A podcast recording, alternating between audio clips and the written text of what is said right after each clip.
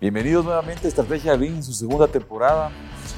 Hace una semana nos quedamos con muchísimas cosas por conversar con nuestra invitada especial, Katy Niño, gerente general de .NET, CEO de .NET.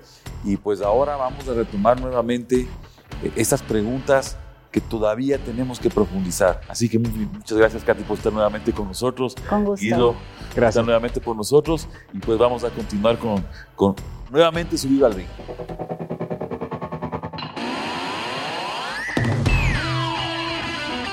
Conocemos perfectamente que el modelo que tiene .NET es un modelo conectado con equipos multidisciplinares, eh, tratando de romper, porque eso quisiéramos que nos cuentes, tratando de romper los hilos que aparecen con las áreas, que aparecen con la educación, los marqueteros que no se llevan con los de ventas, los de ventas que no se llevan con los de producción, los de tecnología, y que todos odian al financiero porque no encuentra el no, no da el recurso, ¿no es cierto? Entonces, eh, conocemos perfectamente que .NET trabaja o intenta trabajar en equipos multidisciplinarios.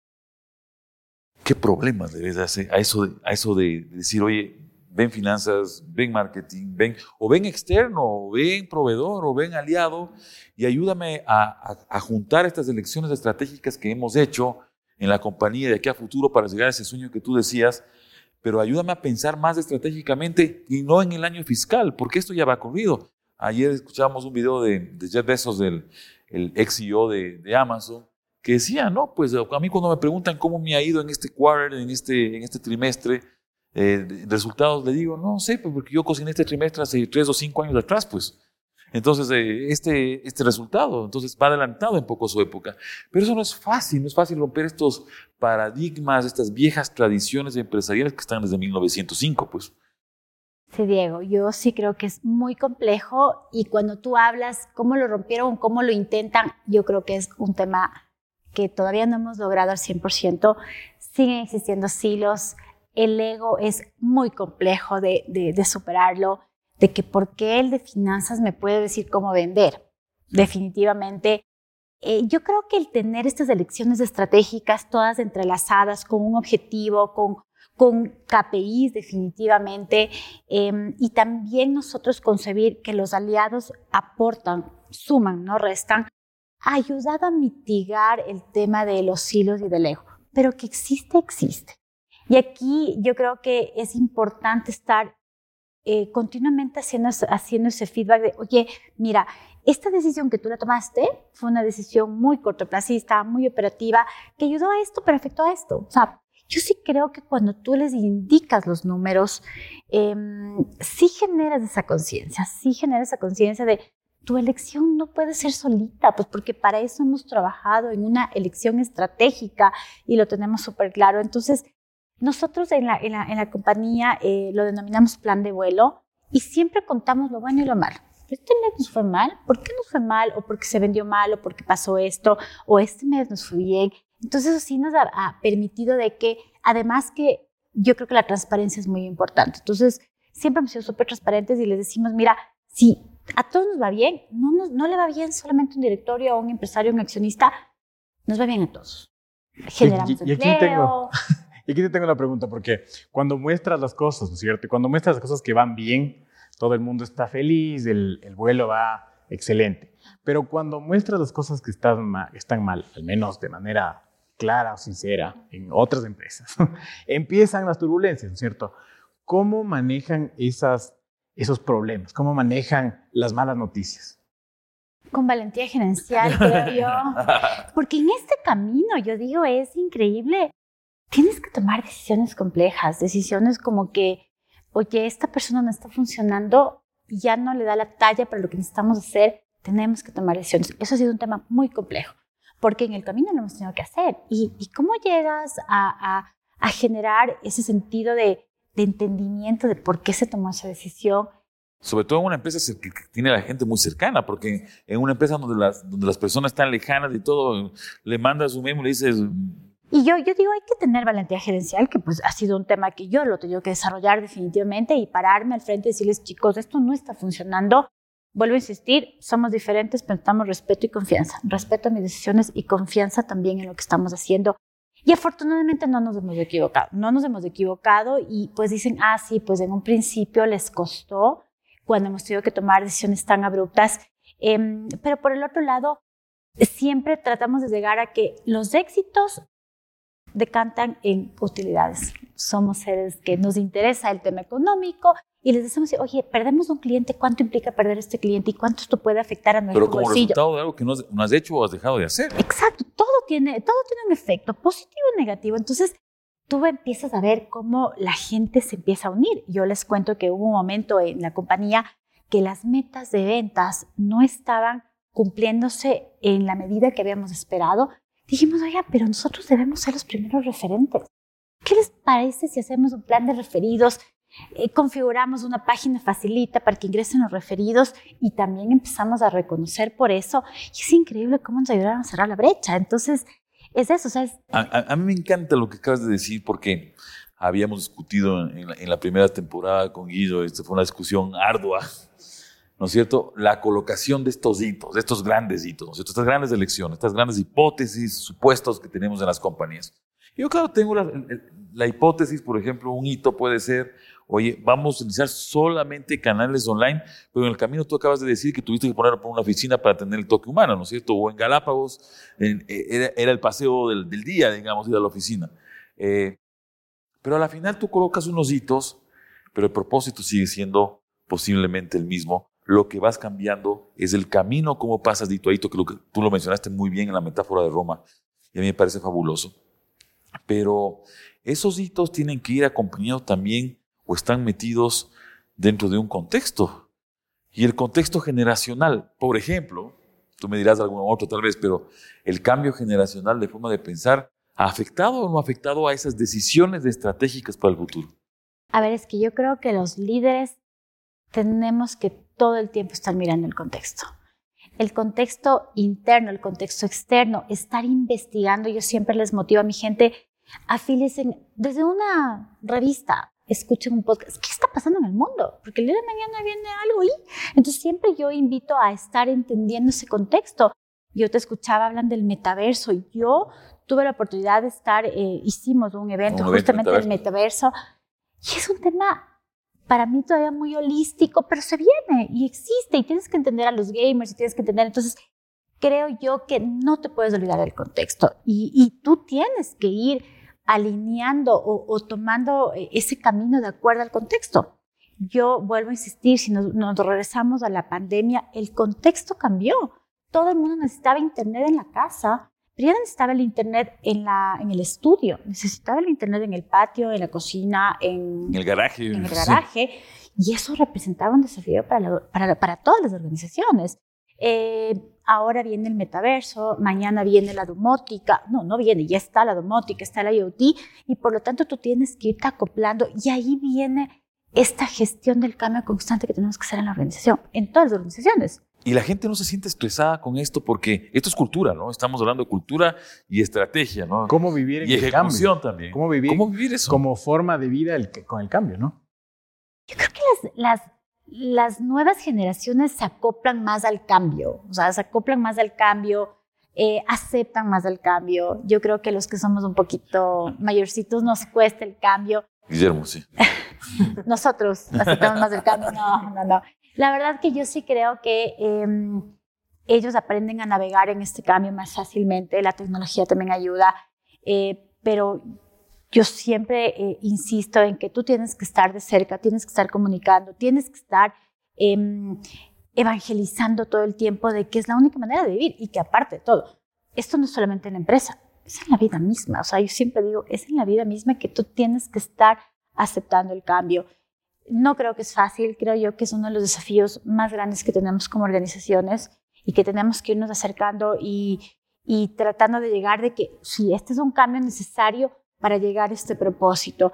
Eh, este camino lo tenemos que tomar porque esto nos va a permitir cumplir el propósito. Yo te digo, la pandemia creo yo que eh, nuestras metas se tuvieron que dilatar un poquito más, pero ahí están. O sea, sí. O sea, los hitos siguen ahí los hitos siguen ahí, pero tuvimos que eh, tomar eh, otras decisiones en el camino. Sin embargo, creo yo que eh, esta durabilidad de las empresas, esta durabilidad, este crecimiento sostenido, demuestra que el tener una estrategia, el tener esas elecciones y, y apegarte a las mismas funcionan y funcionan de verdad, ¿no? Buenísimo. Y ahorita voy, sí, disculpe, te voy, me voy a interrumpir aquí porque quiero pivotar, ¿no es cierto? Y ya que topaste el tema de contexto, aprovechando esta ventanita, eh, empecé a ver que las, las naciones empiezan a, a, regir la velocidad de crecimiento, ¿no es cierto?, en función a la capacidad de comunicaciones que tienen. Y Ecuador, hemos visto, bueno, vi un ranking del año 2022 y vi que estamos debajo de Bolivia en temas de, Internet. ¿Cómo ves esto, ¿no es cierto?, como oportunidades o amenazas eh, para, para la empresa, para .NET? Mira, definitivamente en la región nosotros somos el proveedor, Ecuador es, es, el país que tiene los anchos de banda más pequeños, promedios de 37 a 40 megas versus Chile 150, Colombia 80. Eh, ese es el primer desafío. Eh, otra de las cosas es que eh, definitivamente la densidad poblacional aquí es en cambio una oportunidad. Em, y yo lo que creo es que existen muchos temas también ya de contexto externo que complica que nosotros podamos acelerar temas de inversiones, tema de importaciones, el tema logístico, se, fue el tema logístico. Ahora tenemos un desafío que es el aparecimiento de, de muchos proveedores eh, pequeños. Entonces ahí es cuando dices, entonces me tocaría irme al océano rojo y bajar claro. precios. Pero el modelo de negocio no te sostiene bajar precios porque la tecnología atrás implica inversiones Cuesta. importantes. Cuesta. Entonces, si yo quiero tener ese, como ahora digo, pues la, la, las poblaciones todo quieren la inmediatez, es, todo quieren rápido, los clientes todo quieren rápido. Eso necesita de tecnología, eso necesitas de inversiones atrás, necesitas unos CAPEX poderosos eh, y vienen proveedores que que, que, emergentes, como lo llamamos, que pues que quieren romper y que te tocaría pasarte el océano rojo, vuelvo a insistir, ahí debemos otra vez regresar a ver a la estrategia, otra vez regresar eh, a ver a nuestro producto y ver cómo le hace sexy. Y aquí, y aquí te tengo esta, discúlpame, pero es que... Ya vas, ya, ya vas, ya vas. Cuando es que cuando te hablas de precios, ¿no es cierto? Y tú dices, tenemos nuestro sistema, el propósito, y me encanta porque eso quiere decir que eres una empresa diferente, ¿no es cierto? Y llegas a este mercado y tienes un montón de competidores chiquitos, ¿no es cierto?, con menos estructura, en un mercado de precio. ¿Cómo sales adelante en un mercado de precio?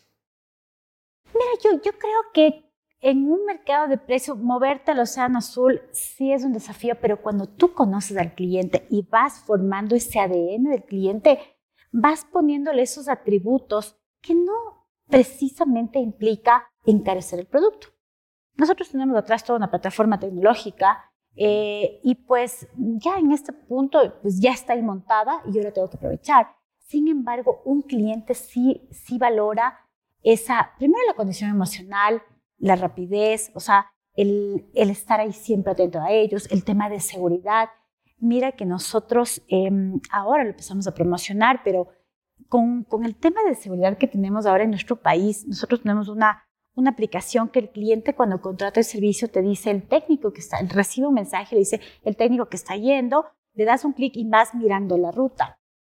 Eso es un atributo muy similar a Uber, es, a Uber. es un atributo muy particular eh, que nosotros ahora le estamos contando al cliente y el cliente sí valora, porque sé que si me dicen que va a venir tal técnico con tal fotografía, tal cédula, sé que no me van a engañar. Entonces, Ahí es cuando tú tienes que empezarle a dar al cliente un producto que no precisamente tienes que bajar la calidad, sino entender qué es lo que busca para con base en eso meterle lo sexy de, que en palabras fáciles, lo sexy que siempre nos dice Diego, para que el cliente se sienta atendido eh, y que no vea que es un producto como tal.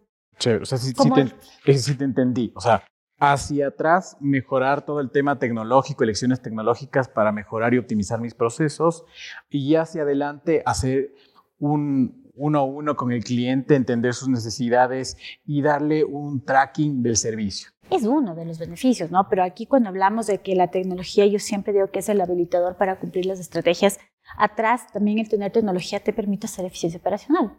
Entonces también tú tienes que estar ahí y ahí viene la innovación. Y sí, también se habla de que yo creo que la innovación hay, hay muchas, muchos conceptos, pero también yo creo que hay que innovar los procesos. Claro, por o sea, supuesto. No, puedes no solamente optimizar, optimizar, o arreglarlos o maquillarles, ¿no? Exacto, yo digo, y ahí viene el tema de la agilidad, que es otro, ese sí, ese sí para mí es un ese desafío. Es el tema, ese sí. sí ha sido un desafío.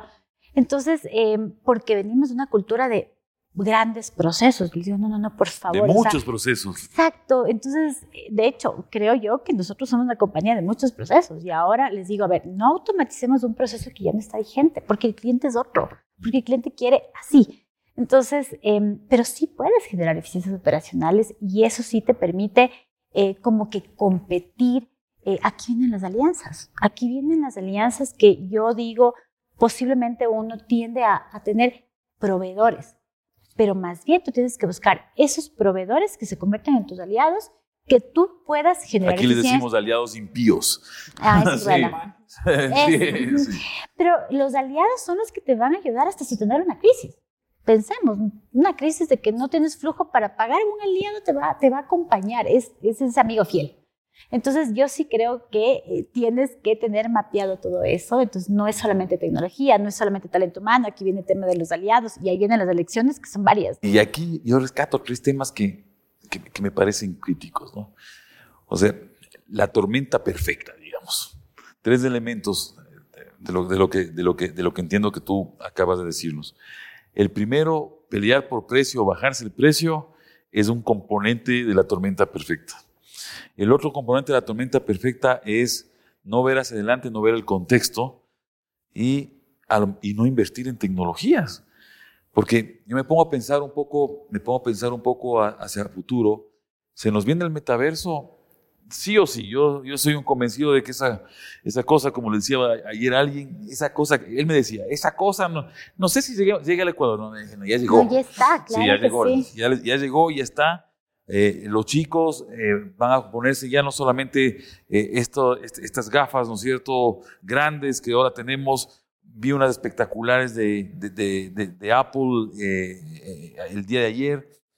vi la alianza entre Oculus y Ray-Ban y digo, esto es una cosa espectacular. Vi unas que incluso usamos para un, para un piloto en donde eran como unos lentes de contacto.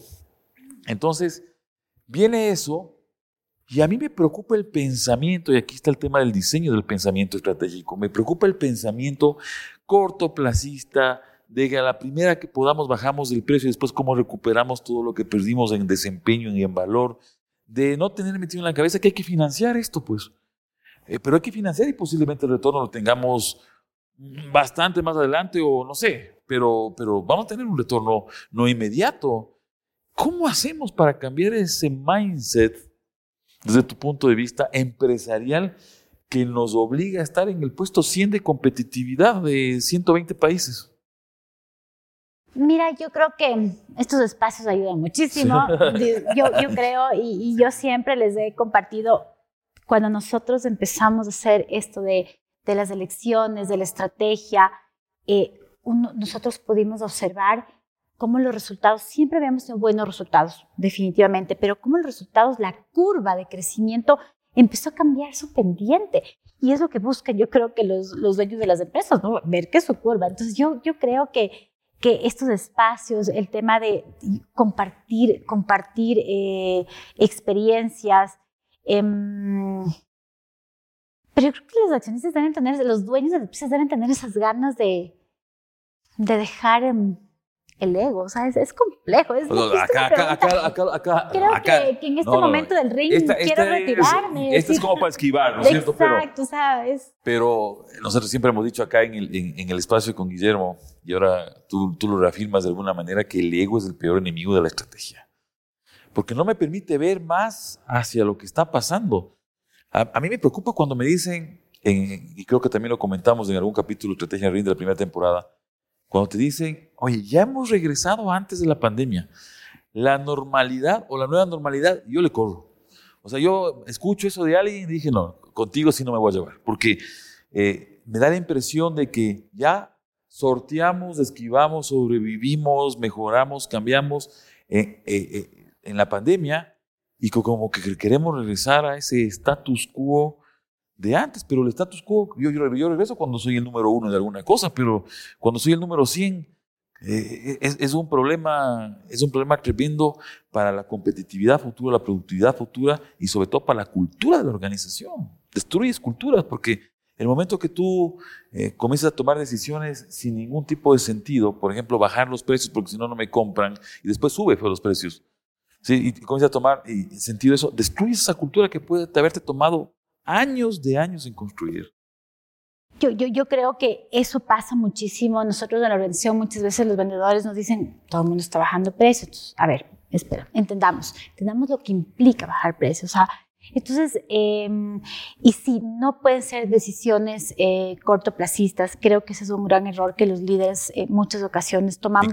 En ese afán, sí, en ese afán de, de salvar el año. Em, y lamentablemente yo creo que por eso la durabilidad, aprendí mucho eso de que me dijiste, que dijiste, no es sostenibilidad, es durabilidad. La durabilidad eh, es un reto que ahora se ve, ¿no? Se observa ¿por qué somos el país que más emprendemos pero que menos... Menos eh, duramos. Que menos duramos. ¿Por qué? Esa es una de las cosas que yo digo, pues yo veía que somos creo que el número uno, el número dos en emprendimiento en la región, pero ¿cuántos de esos emprendimientos? ¿Por qué? Porque aunque sea un emprendimiento, debemos empezar a darle ese orden, debemos empezar a tener esa, ese, esa estrategia y un poquito, ¿no? Pues porque yo creo que un emprendimiento también a veces es muy reactivo frente a una situación en particular. Eh, pero yo creo que la academia, espacios como esto, transferir conocimiento, yo tuve el, gusto de, formar parte de, un gremio que el gremio reunió a, los, a, los, a los principales empresarios con el fin de crear estrategia a nivel de, gremio. Yo decía, qué Los clusters de estos famosos que hablamos, estas alianzas impías muchas veces, porque topas con tu competidor ahí cara a cara, no sé. Tal cual. Y sabes qué, en esta sesión que tuvimos con, con estos eh, eh, dueños de, empresas eh, de diferentes ámbitos, de diferentes sectores, yo ahí sentía el ego, ¿no? Todos querían compartir mis éxitos del año. Y decía, Todo el mundo quiere estar en la foto, sí, primero. Exacto, decía, no, tenemos que ir cambiando, pero yo creo que sí se está logrando porque también sí existe el interés de que, oye, tenemos que, tenemos que hacer algo, tenemos que hacer algo. Em, Ojalá sea pronto, ojalá sea pronto, porque si no, ese índice de competitividad es un tema que nos preocupa, ¿no? Si me, si me permites, Guillín, porque esto va a ser, esto, vamos a quedar con Katy no sé cuántos capítulos, pero sí, el, el, pero yo, yo, creo que hay una pregunta que no quiero dejar pasar y a lo mejor tú me complementas ahí y al final, ¿no es cierto?, eh, terminamos con eso, pero hay muchas cosas y te vamos a comprometer para que, que vengas a algún otro capítulo de estrategia RIM, pero eh, ¿qué se siente ser una directiva mujer? Porque esto es algo que hemos conversado y que hemos investigado muy profundamente la economía de las mujeres, es una línea de investigación que tenemos muy fuerte y, que sabemos que la mujer eh, en, nuestro medio, sí, porque el país más igualitario entre hombres y mujeres, no sé, puede ser Suecia, pues estos, estos escandinavos están primeros en, todos los rankings, ¿no? en felicidad y tienen 30 grados bajo cero en, en educación. Y creo que tienen un ciclo virtuoso. Hemos hablado mucho de, de, lo importante que son estos países, ¿no? en el contexto tecnológico, incluso hay muchas cosas de estas. Pero vivimos, vivimos en Latinoamérica. ¿sí? ¿Y qué se siente ser una directiva mujer en un mundo de la estrategia, de la cultura, de lo que hemos hablado el día de hoy? Eh, donde hay brechas todavía eh, Mm, salariales entre hombres y mujeres, donde hay brechas de respeto, donde hay brechas de credibilidad, ¿no? O sea, yo prefiero que el, CEO sea hombre y no sea una mujer. Eh, y comandar una empresa de millones de dólares eh, con, con, lo que tú dijiste al principio, yo regreso al principio, cercanía con la gente, me encanta esto de la confianza, del respeto por la gente. Eh, ¿Cómo se siente ser mujer en un mundo que fue diseñado empresarialmente, me refiero, para hombres.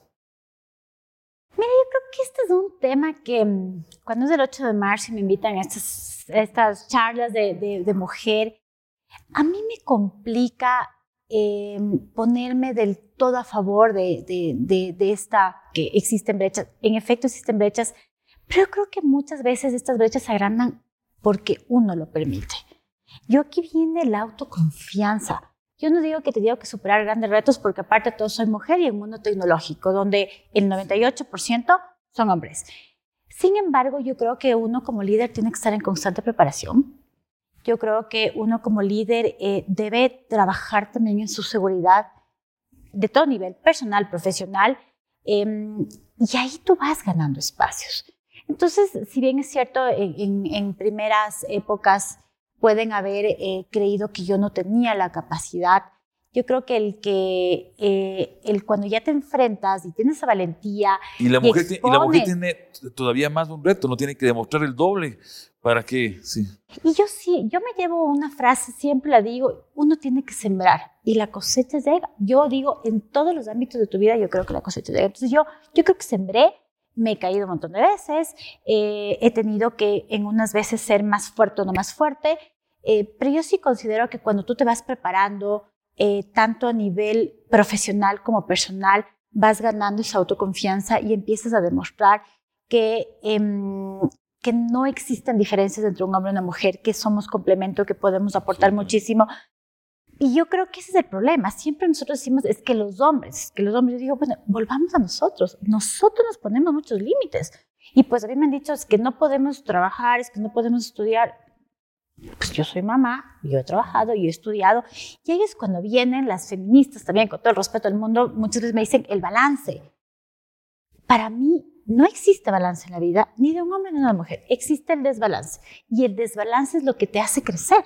A mí el desbalance me hace crecer y me hace valorar ciertos espacios, espacios con mi familia, espacios con mis amigos, espacios en el trabajo. Entonces, yo creo que hay que aprender a surfear en el desbalance que la vida tiene. Entonces, O sea, no hay em, el mundo perfecto. pues. Qué lindo no mensaje. hay un El mundo feliz, como no decía. hay. Entonces, yo recuerdo alguna vez tuve una charla de una mujer en uno de estos días de la mujer y hablaban, es que el balance perfecto. Y yo decía, no, pues yo no he tenido balance perfecto. Sin embargo, he sembrado con alegría, con el positivismo de que uno puede cambiar. Y eso es lo que uno tiene que transferir. Entonces, cuando viene mi equipo eh, de mujeres en la organización, me dicen, no, es que mi hijo, yo, no importa, tu hijo va a entender y tienes que cumplir el rol así y también tienes que dedicarlo. Y sí, existe un desbalance de que me toca estudiar, tal vez en horas de la noche, pero que eso trae un fruto y ahí viene la cosecha. Entonces, creo yo que nosotros como mujeres, nosotros debemos empezar sabiendo que también debemos creer que podemos hacer. Por eso yo te decía que el ring ya no era solamente patrimonio de los hombres, ¿no es cierto? Ahora tenemos ya a mujeres que también están subidas en el ring. No sé si que tú quieres decir algo. Solo, para ir cerrando, porque esto- esta charla ha estado espectacular, pero para ir cerrando y te escuché sobre el Cluster Tech, me parece súper chévere que varias empresas de tecnología estén juntándose. Y yo estuve en un clúster parecido en otra industria, pero es súper difícil ponerse de acuerdo, porque al principio vas, como tú dices, ¿cierto?, a sacar mis logros. O a veces lanzas, sí, voy a lanzar tal Mis buenas prácticas. tal, tal producto, ¿no es cierto? Y te escucha la competencia, entonces ven la forma de hacerte miércoles de lunes, después de la reunión, después de habernos tomado los, eh, un, un coctelito o algo el viernes, el lunes ya estamos otra vez peleando. Entonces, ¿cómo has, has- cómo has logrado salir adelante o cómo, cuál, cuál ves tú que son los puntos clave, ¿no es cierto?, para sostener un clúster, para romper esto que tenemos de Latinoamérica, eh, en Latinoamérica, sobre todo aquí en Ecuador, ¿no es cierto?, que nos cuesta aliarnos, que nos cuesta asociarnos, que nos cuesta creer. ¿Cuáles tú crees que son como los, los aspectos principales? Guillermo, tal vez eh, me expresé mal cuando yo hablé de los aliados. Yo hablaba de los aliados que fueron mis proveedores eh, y que ahora son mis aliados, que definitivamente con ellos hemos podido crear un clúster. Sin embargo, clúster de la industria, todavía tenemos un camino que recorrer. Porque lamentablemente, aparte de los egos que hemos hablado, yo creo que hay un tema de ética en la sociedad que afecta muchísimo. Y eso para mí eh, no permite crear esas sinergias que nos podrían hacer grandes.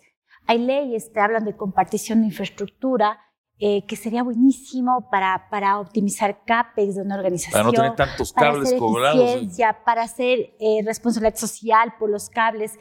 Sin embargo, todo lo contrario, lo que encuentras es sabotaje. Entonces, lamentablemente yo creo que hay un gran camino por recorrer. Eh, eso sí va a ser un limitante. Eh, y nosotros desde nuestra trinchera, como digo, buscamos estos aliados de que, oye, ¿cómo podemos transferir conocimiento? ¿Cómo podemos yo vender lo tuyo y tú vender lo mío? ¿O cómo podemos potencializar esas competencias que tú como empresa tienes y yo como empresa tengo? Entonces, eh, tenemos con partners eh, alianzas muy fuertes que nos están permitiendo acelerar el conocimiento de mi gente. Aceleramos el conocimiento de mi gente porque yo muchas veces no tengo el alcance ni, la- ni el capital ni el músculo para capacitar. Nosotros somos 1.100 empleados. Nos complica, pero los aliados nos ayudan. Entonces, ojalá algún momento lleguemos a tener un clúster. Excelente, Katy. Excelente, Deguito. No sé si tienes algo más que agregar. No, no que, voy a agregar, pues comprometerle a Katy para que, para que esté subida otra vez al ring en, en alguna otra ocasión. Nos ha encantado, Katy. Y yo te agradezco personalmente porque conocemos el esfuerzo estratégico que ha hecho tu organización, la que tú diriges, la que tú lideras. Eh, lo he vivido personalmente y yo creo que esto es, es, es, muy importante para nosotros. Y esto nos, nos, deja un gran mensaje final, si podemos mandar. Ese gran mensaje final es de que a la final la cultura es crítica, que las elecciones estratégicas son críticas, pero que hay que buscar los caminos. Las alianzas son críticas. Las alianzas son críticas, que también son una lección. Y, el, y, entender el contexto es algo, es, es, algo fundamental, porque yo a veces siento que hay empresarios o vemos empresarios que todavía estamos eh, creyendo surfear, me encantó esa palabra, en un mundo que ya no existe, en un mundo que ya no está diseñado como lo habíamos puesto hace 5 o hace 3 o hace 20 años, sino que el mundo también se transformó, cambió y nosotros también tenemos que cambiar, a, ojalá a la misma velocidad o adelantarnos. Muchísimas gracias, Katy. Muchísimas gracias, Katy. Venimos, se nos quedan muchas más preguntas. Y igual a la gente que nos ve, que nos escucha, déjenos sus comentarios, déjenos sus preguntas para los siguientes líderes y para un segundo round con nuestra querida Katy Miño. Muchas gracias a todos y que estén muy bien. Excelente tarde. Gracias. Muchas gracias.